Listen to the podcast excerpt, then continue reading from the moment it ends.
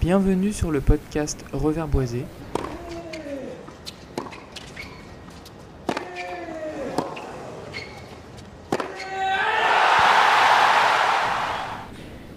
Une émission sur l'actualité tennistique destinée aux non classés et au numéro 1 mondial s'il passe par là.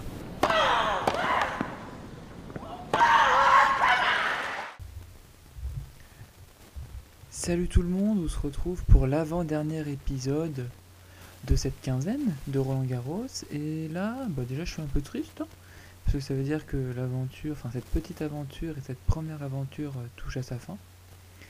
Mais bon, on va pas, on va pas, on va chialer hein, quand même. Et on va, euh, on va, et on va aujourd'hui, même ce soir, parler de la finale femme qui a opposé Ziatek à Goff. Bon, Ziatek était favorite et Ziatek l'a emporté. Ziatek l'a emporté parce que tout simplement, aujourd'hui sur le circuit, c'est la plus forte joueuse en fait. Elle est injouable, elle est au-dessus du lot par rapport à toute la concurrence et personne ne peut lui, lui, lui chipper cette place. Si vous voulez euh, plus de détails sur cette rencontre, que ce que je vais dire est quelque chose de plus construit, peut-être que ce que je vais dire, bah, je vais vous mettre l'article que j'ai écrit en description. Euh, qui concerne le match et ce que j'ai pensé tactiquement euh, de, cette, bah, de ce match.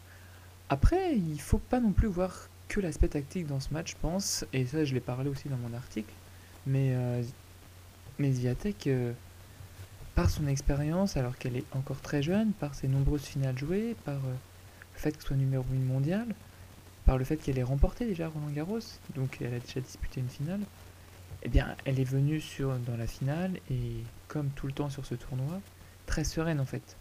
Très sereine dans, ses, euh, très sereine dans ce match, très sereine dès les premières balles. Quoi. Et du coup, elle a, elle a, et du coup, elle a mis la pression directement sur une Coco Goff euh, qui, pour qui, on l'a vu, était complètement stressée. Quoi. Je pense les cinq premiers jeux, Coco Goff, elle joue absolument pas le tennis qu'elle doit jouer habituellement. Et le problème, c'est que en plus de jouer Sviatek, si tu joues un tennis en dessous de ton niveau, bah, tu peux sûrement pas gagner. Donc le facteur, le facteur stress a été très important pendant cette rencontre, je pense que tout le monde l'a vu. Après, Goff, elle a que 18 ans. Hein. Elle a que 18 ans, ses larmes étaient très touchantes à la fin du match. Elle qui quand même montre très peu d'émotion, la voir euh, se décomposer fait un peu mal au cœur. Ça fait mal au cœur, mais c'est touchant en fait. C'est surtout touchant pour, euh, nous spectateurs de voir... Euh, euh, bah, une joueuse pleurer, quoi. Alors qu'elle est restée de marque pendant toute la finale. Là, je pense que la pression qu'elle avait accumulée au cours de cette quinzaine euh, est redescendue. Voilà, quoi, va pouvoir passer à autre chose. Je pense pas que cette finale lui fasse mal. Dans le sens où elle a appris, maintenant, je pense, elle n'a que 18 ans. Et je pense que cette euh, finale, le fait qu'elle soit fait un petit peu massacrée, va, elle va plus en tirer du positif que du négatif. Dans le sens où une première expérience les habitudes qu'elle va acquérir et même le fait qu'elle peut réussir à accéder en finale, mais qu'il faut quand même travailler pour battre les plus grandes, comme Ziatek pour l'instant. Donc, euh, bah déjà, euh, déjà euh, psychologiquement.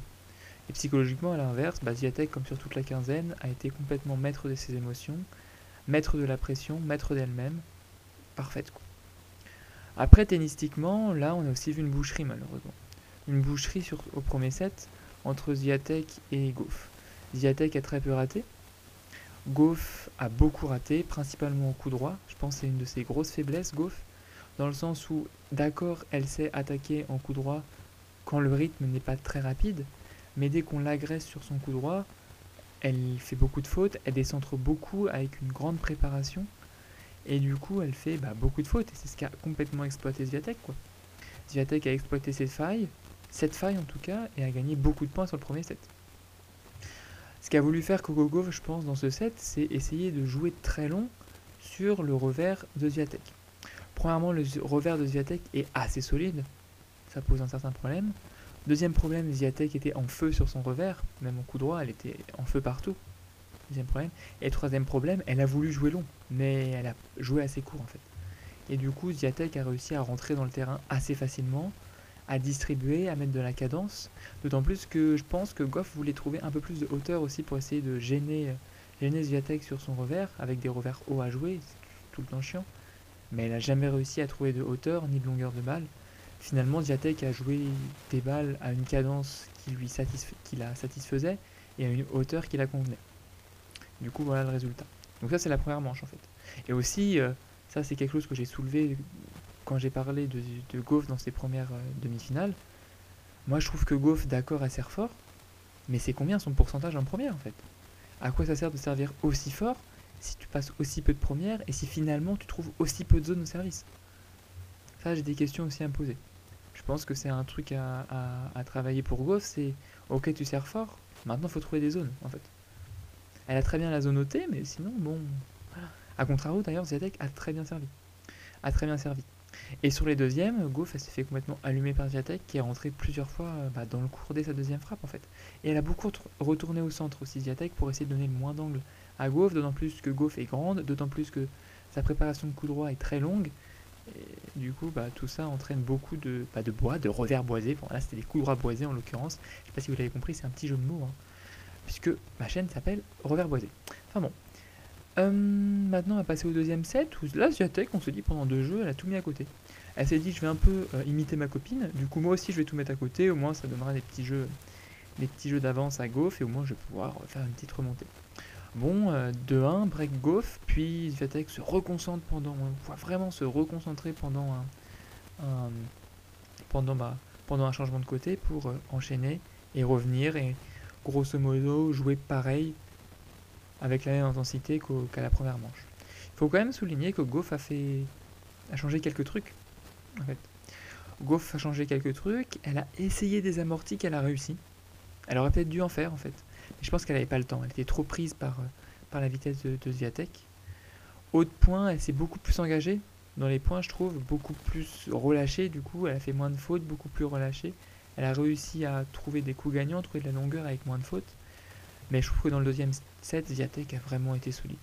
Et elle est, allée chercher ce, titre comme une grande, comme une grande joueuse en fait. Elle n'a pas laissé euh, son adversaire lui donner le titre, au contraire. Elle est, allée euh, chercher le titre, c'est tout à son honneur. Et je trouve qu'on a euh, quand même une belle championne, même si l'adversité est quand même pas au rendez-vous.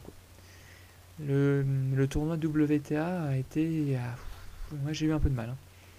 J'ai suivi, à part Zeng, Zviatek et peut-être Fernandez, très peu de, filles m'ont fait rêver dans. De femmes même, enfin de, joueuses plutôt.